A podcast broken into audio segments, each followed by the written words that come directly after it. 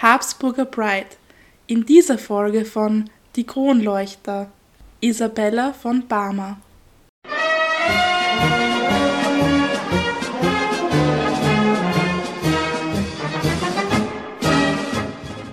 Die Geschichte der Isabella von Parma ist eine tragische Geschichte von zwei Menschen, die miteinander verheiratet worden sind, ohne sich zu lieben.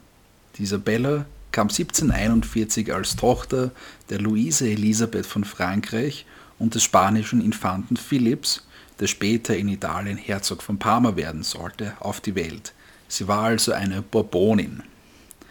Also das Haus, das über Jahrhunderte als Könige von Frankreich die Erzrivalen der Habsburger waren und ihnen eigentlich erst 40 Jahre davor Spanien abgeluchst hat. Und das regieren sie auch noch heute. Spanien, die Bourbonen. Am Hof von Parma hatte Isabella dann eine umfassende Bildung genossen.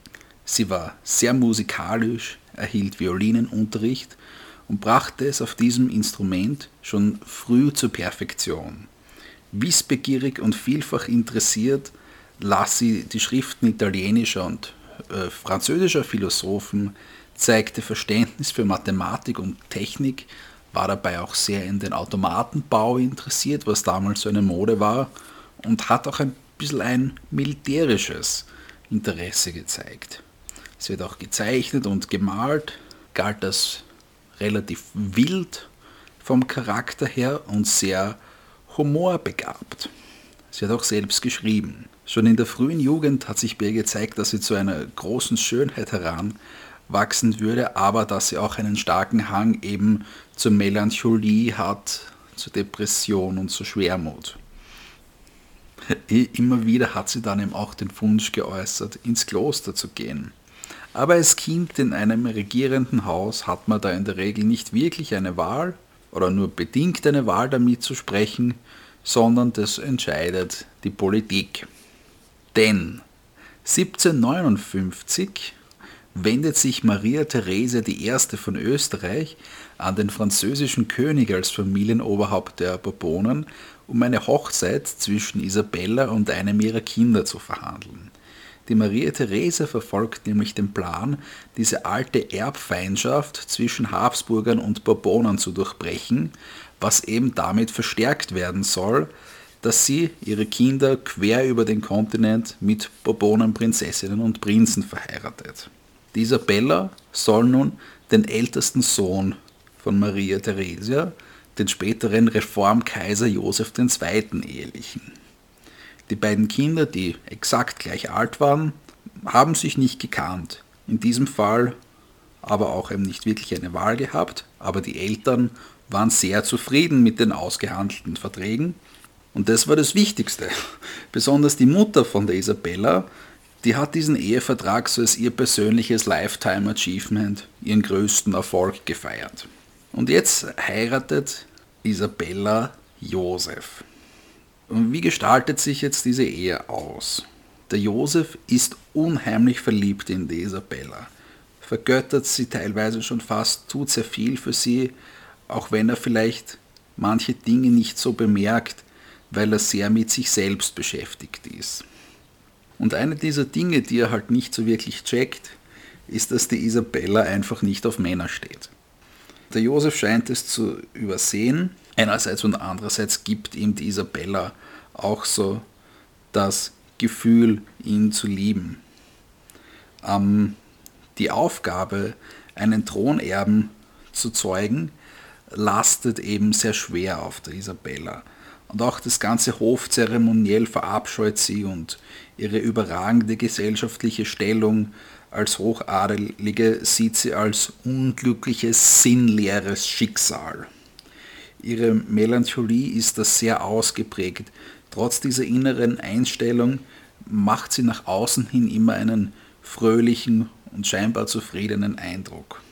Das große Licht in ihrem Alltag ist das Gefühl der Hingezogenheit zur Schwester ihres Ehemanns, der jetzt Herzogin Marie Christine von Österreich.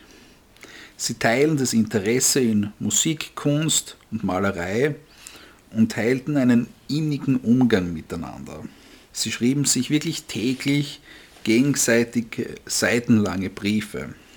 Und in diesem Schriftwechsel schreibt Isabella beispielsweise ihr liebenswürdige, anbetungswürdige, liebe heilige Schwester oder allerliebster Esel oder ich sterbe aus Liebe und umarme dich zärtlichst.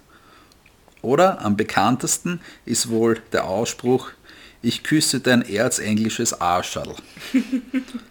Marie-Christine erwidert das Ganze auch, aber weniger intensiv, doch ihre fröhliche, aufmunternde Art war der größte Trost für die dauernd an Depression und Melancholie leidende Isabella.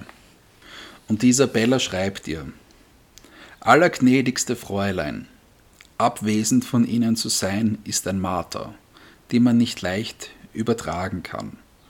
Keine Freude mehr, kein Vergnügen, alles wird abgeschmackt. Nichts anderes ist mehr zu hoffen als Traurigkeit und Schmerzen. Die angenehmsten Sachen verlieren ihre Annehmlichkeiten. Die Musik selbst, der Trost von allen Menschen, ist nimmer genugtulich, um die verwirrten Gedanken in der Ordnung zu bringen.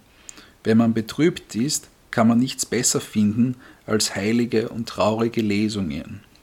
Wie trostreich sind die Beschreibungen, die man darinnen findet, wie freudenreich sind die Tränen, welche sich herauspressen. Unglückseligste Leute zu sehen, erleuchtet die Schmerzen, die man empfindet. Was kann die Freude vergleichen, die man empfindet, wenn man wieder zu ihren Füßen fallen kann? Die Gnade werde ich, hoffe ich, bald haben. Also die Begegnung der Kontakt mit der Marie Christine ist für sie wirklich sehr, sehr zentral. Und dieser vorgelesene Brief war Ende 1761. Ihr Zustand verschlimmert sich dann noch weiter, als sie 1762 ihre erste Fehlgeburt erleidet. Anfang 1763 folgt die zweite Fehlgeburt und sie versank immer mehr in Todesgedanken und in Sehnsucht nach dem Tod. Im November desselben Jahres gebiert sie eine Tochter, die sie Marie-Christine benennt, doch die stirbt noch am Tag der Geburt. Eine Woche später verstirbt die Isabella selbst an den Brocken, die sie schon während der Schwangerschaft geplagt haben. Ihre letzten Worte an ihren Mann gerichtet waren: Grâce à Dieu, mein ganzer Körper brennt, denn ich habe mit dem ganzen Körper gesündigt das Nessus-Hemd der Sünde, cher ami. Bei ihrem Tod war sie 22 Jahre alt. Und der Tod hat dann ihr Umfeld sehr berührt. Der Josef wird für den Rest seines Lebens nicht über den Verlust von Isabella hinwegkommen. Er wird zwar von seiner Mutter erneut verheiratet, verschließt und verweigert sich seiner neuen Frau aber vehement. Man geht davon aus, dass die Ehe mit dieser nie vollzogen wurde. Aus der Verbindung von Isabella und Josef blieb eine Maria Theresia genannte Tochter übrig, die jedoch selbst im Alter von acht Jahren verstarb. Die Marie Christine fiel schon ein Jahr nach dem Tod von Isabella in eine gegenseitige innige Liebe mit dem Prinzen Albert von Sachsen. Als einziges Kind von Maria Theresia gelingt es ihr schließlich eine nicht politische Ehe bei ihr durchzusetzen, die sie dann bis zu ihrem Tod glücklich mit Albert leben wird.